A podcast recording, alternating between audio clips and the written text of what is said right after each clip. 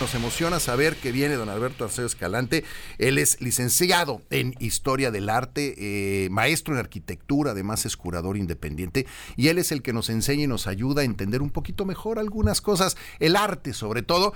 El día de hoy nos viene a platicar eh, Alberto sobre el que es el tercer cuadro más famoso, que no necesariamente ya lo aprendimos con Alberto hace unos días, no necesariamente él está de acuerdo, pero lo que sí es que es el tercer cuadro más famoso que hay en el mundo y se llama La Noche Estrellada de Vincent Van Gogh, que le pido se meta al Facebook o se meta a nuestras redes sociales para que se pueda ver este cuadro que Yo siento que esta no necesita que lo vayan no, a ver. siempre, siempre. Todo el mundo sabe cuál es La Noche Estrellada. No sé si todo el mundo, pero vale mucho la pena que le tomemos de eche un ojo, porque además teniéndolo ahí escuchando a Alberto va a ser maravilloso. Alberto. Hola Gastón, buenos días. Qué gusto verte. Hola Viridiana, buenos días. Buenos días. Qué buenos gusto días. verles también, aquí siempre contento. ¿Cómo de- está? ¿Todo bien? Todo bien, bien, Eso aquí en, en- en el estrés rico de las cosas. Debo reconocer que tal vez esta es una de mis áreas eh, favoritas del programa, tus entrevistas. ¿De verdad? La verdad. Ah, muchas gracias. Te, te soy honesta.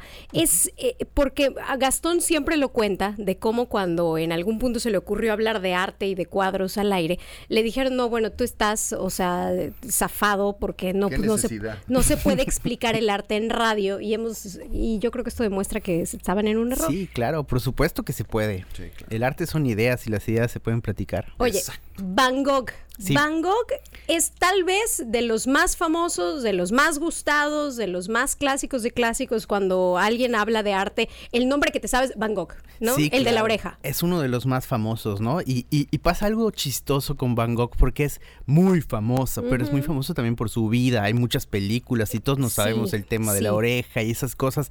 Y suele pasar luego en la historia del arte que el mito del artista termine por inflar la obra y termina por. Nos terminamos a saber más del chisme que de la obra en sí, ¿no? Y. ¿Tú y crees que creo- eso pasa con Van Gogh? Mm, Eso justamente iba a decir. Iba a decir que independientemente del chisme y que todos conocemos lo de la oreja y esas cosas y el mito, es un super mega hiper requete Es un artista increíble. Pero la necesito verdad. que nos expliques por qué. Porque veo sus cuadros, voy a hacer el otro lado de la luna, y digo, son una pintura como infantil, diría yo.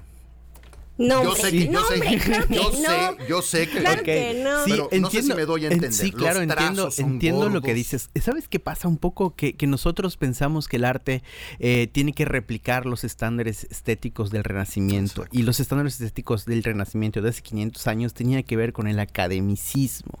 Y precisamente en el siglo XIX, en el siglo en el que nace y produce Van Gogh, es cuando la historia del arte hace un quiebre. Y se dan cuenta los artistas que no es necesario replicar la realidad, que el arte puede decir muchas otras cosas, no replicando fotográficamente las cosas, sino haciendo que la pincelada y el color digan cosas que están ocultas a la Que realidad. sienten. Exactamente. Cuéntanos un poco lo que hay detrás de este cuadro. ¿Qué, qué es lo que estamos viendo? Bueno, esto es lo que veía Van Gogh todos los días en San Paul, ese hospicio donde él estaba. Él eh, evidentemente sí tenía unos temas ahí eh, personales, eh, eh, ¿Se sabe de cuál era su, su diagnóstico? Sí, si era tenía bipolar, depresión, ansiedad y eh, tenía cua- cuadros eh, esquizofrénicos que ahora se entienden como cuadros epilépticos.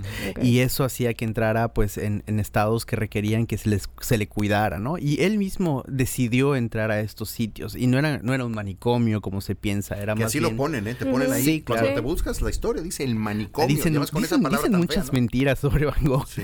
Eh, y son porque sí son mentiras, porque eso era más bien como un lugar de retiro donde él estaba tranquilo, le daban su comida y estaba y su, cua- su cuarto, Nadie su lo cuarto para maltrataba. pintar, exactamente.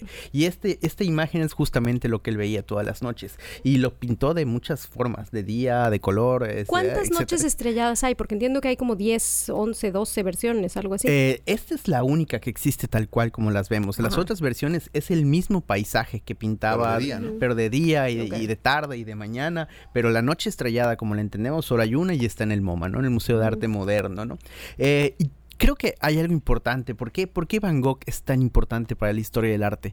Eh, él es el artista que prácticamente muestra al mundo que el arte podía ser, el, que el color podía ser el protagonista de, de- las imágenes. El color es su protagonista. entonces. Claro, es, Ok. es, es ese, es ese artista que le cambia por completo el color a la realidad y hace que el color exprese y diga ideas. Y además hay algo muy importante. No es el color sobadito como lo vemos en pinturas anteriores. No pastelito ni nada. No, no, no. Es un empaste ahí delicioso, súper. Eh, es como cuando vas a estas tiendas, departamentales y pones tu mano así en la alfombra y dices, ay, qué rico. Ah, o cuando vas con tu tía y metes la mano en los orbis y en, los floreros y dices, qué rica estás.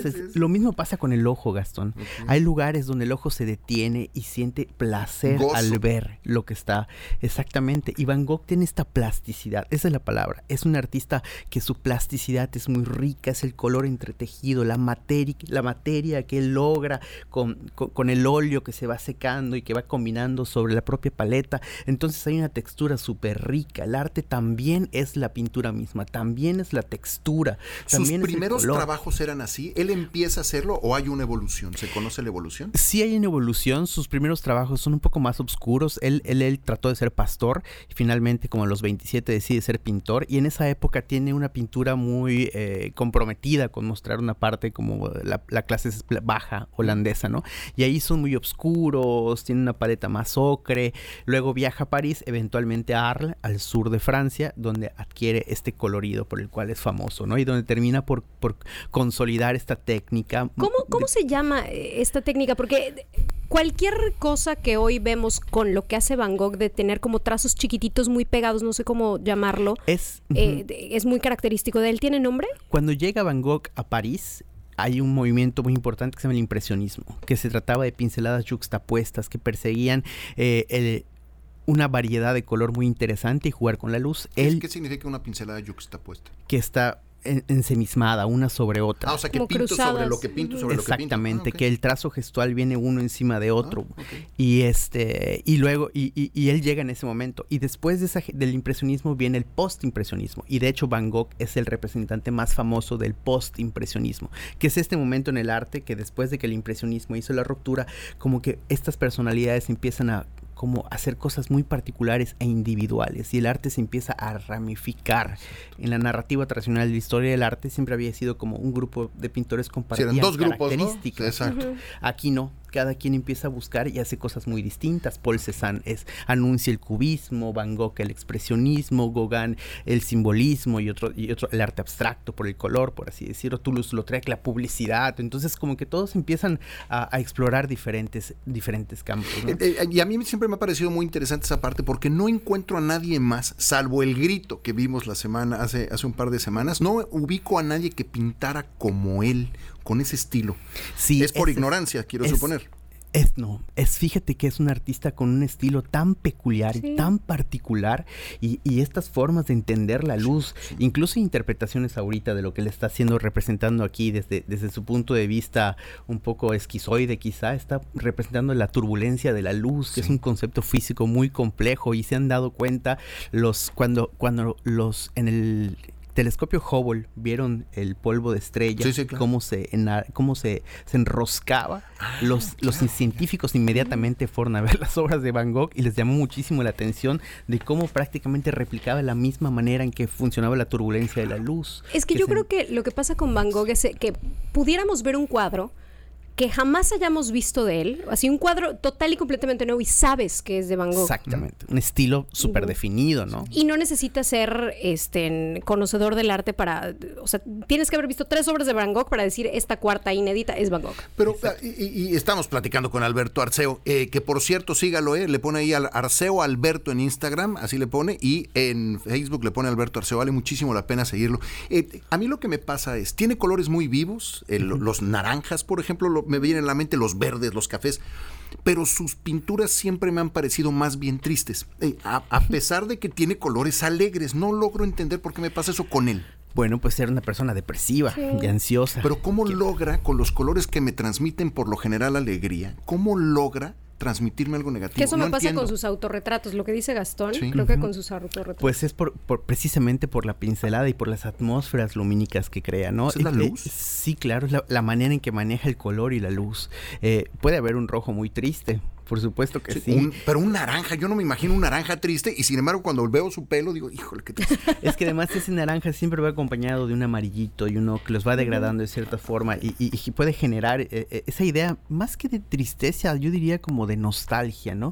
Como de fría, son ah, colores intensos que tienden a, de repente a lo frío, ¿no? A, pesar de que hay un rojo ahí y un amarillo ahí, precisamente eso es el Eso es lo que lo hace tan grande entonces, ¿eh? el, pues el poderte provocar una sensación así que es hasta contradictoria en algunos puntos. Sí, exactamente. Exactamente. Y, y, yo, invitaría al público que se pusiera a ver sus cuadros, más allá del mito, ¿no? Más allá de que se cortó la oreja. Y sí, de la historia de... exactamente, más allá de todo eso, de que no vino ningún cuadro, que se pusiera a ver los cuadros y las texturas con las que pinta. Él es el artista que nos muestra que es posible hacer eso y que transmite un montón. Si vemos un cuadro de Van Gogh eh, real, o sea, se ve gruesa, el, la pintura se ve grueso, o sea, pastoso. Sí, totalmente. Te pones de perfil el cuadro y ves así como eh, ah, medio centímetro de óleo, prácticamente. ¿Cómo se guardan estos cuadros para que eso siga existiendo? Están temperaturas especiales, me imagino. Hay humedad, eh, controlada, temperatura controlada, luz controlada, mucha seguridad y eventualmente deben de tener algún tipo de mantenimiento, ¿no? Eh, oye, Alberto, antes de pasar a lo que sigue, de Van Gogh, ¿cuál es el cuadro que más te gusta? Ay, no sé. Es como que me ¿cuál es tu canción favorita de los Beatles? ¿no? Ah, no, como pues que depende del momento, ¿no? Así como que, no sé, hace poco vi una de, de, del propio auspicio donde él estaba, donde dibuja, pinta a los demás pacientes. Ah, esa no la he visto. No es muy famosa, pero me quedé ahí un ratote viéndola y está muy interesante, no me acuerdo ahorita, pero es, de los que pinta precisamente aquí en San Paul, eh, está en, el hospicio. pintaba diario, pintaba un montón, era un artista real, ¿no? Hay, hay, hay unos, conozco artistas, dicen que son artistas y pintan un cuadro cada tres meses. Van Gogh pintaba muchísimo. Todos los días. Exactamente. Oye, Alberto, viene un evento importante.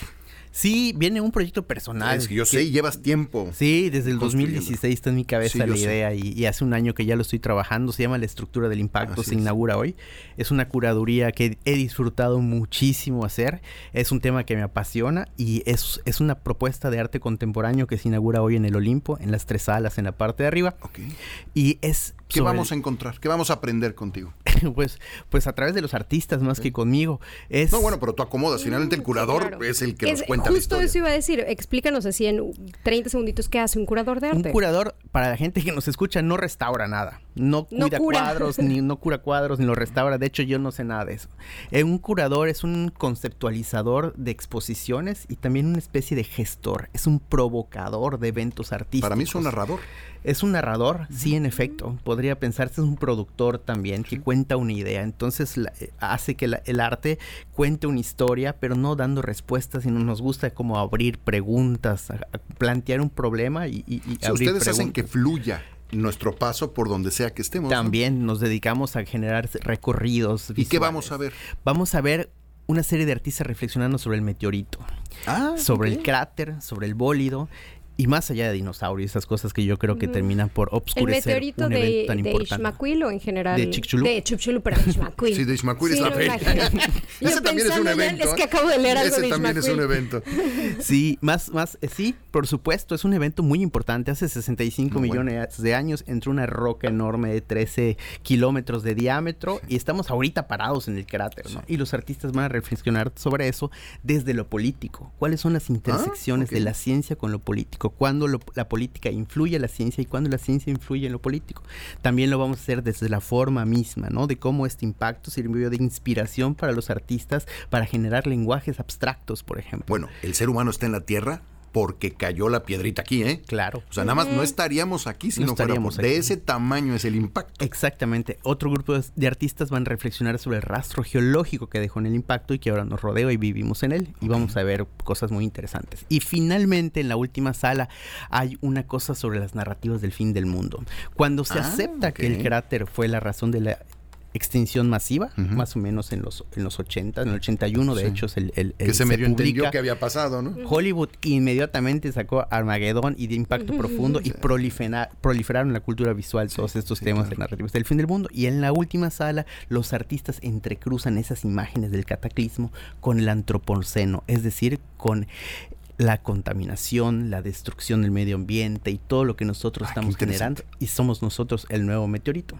Porque en Sí, realidad claro, lo que destruyó No, no la, pensado. Sí, sí, lo que sí. lo que causó que el 76% de las especies desapareciera hace 65 millones de años no solo fue el impacto, fue sobre todo el post-impacto. Exacto. Y eh, pues nosotros estamos y haciendo también un cambio climático abrupto. Justo Y somos parte de ese posimpacto. y los, y los artistas hacen una crítica en ese sentido. En el Olimpo, hoy, eh, la las- inauguración es a las 7. A las 8 de la noche. 8 de la noche Y hoy en el Olimpo. ¿Y hasta cuándo? Hasta el 31. Y ah, luego, ok, podemos ir sí. entonces todos estos días. Y en Vamos. 15 días les comento del Festival del ir. Meteorito que también organicé en el Sí. marco de la exposición. Ah, ok, perfecto. Hoy, podemos ir a partir de las 8. 8. Ah, hoy a las 8 de la noche se ¿Hasta inaugura la exposición con el cóctel y todo hasta las 10 de la noche. Ok. Ok. Les esperamos a No, todos. felicidades, eh, porque sé que eh, llevas muchos años trabajando en eso. Sí, Qué maravilla. y este es el primer capítulo. Haremos más. Eso es todo. Bueno, pues ahí lo tiene. Es Alberto Arceo. Como siempre, Alberto, muy agradecidos con. Disfrutamos mucho tu, tu espacio. Gracias, al contrario. Es un placer venir aquí. Bueno, ahí lo tienes, Alberto Arceo. Él es licenciado en Historia del Arte, maestro en Arquitectura, curador independiente. Sígalo de verdad, yo sé lo que le digo, lo va a agradecer. Arceo Alberto, así le pone en Instagram y luego en el Facebook, si usted prefiere el Facebook, le pone Alberto Arceo. Con él, de verdad, no sabe cómo hemos aprendido y seguiremos seguramente aprendiendo del arte, a entenderlo, porque muchas veces uno no entiende esas cosas.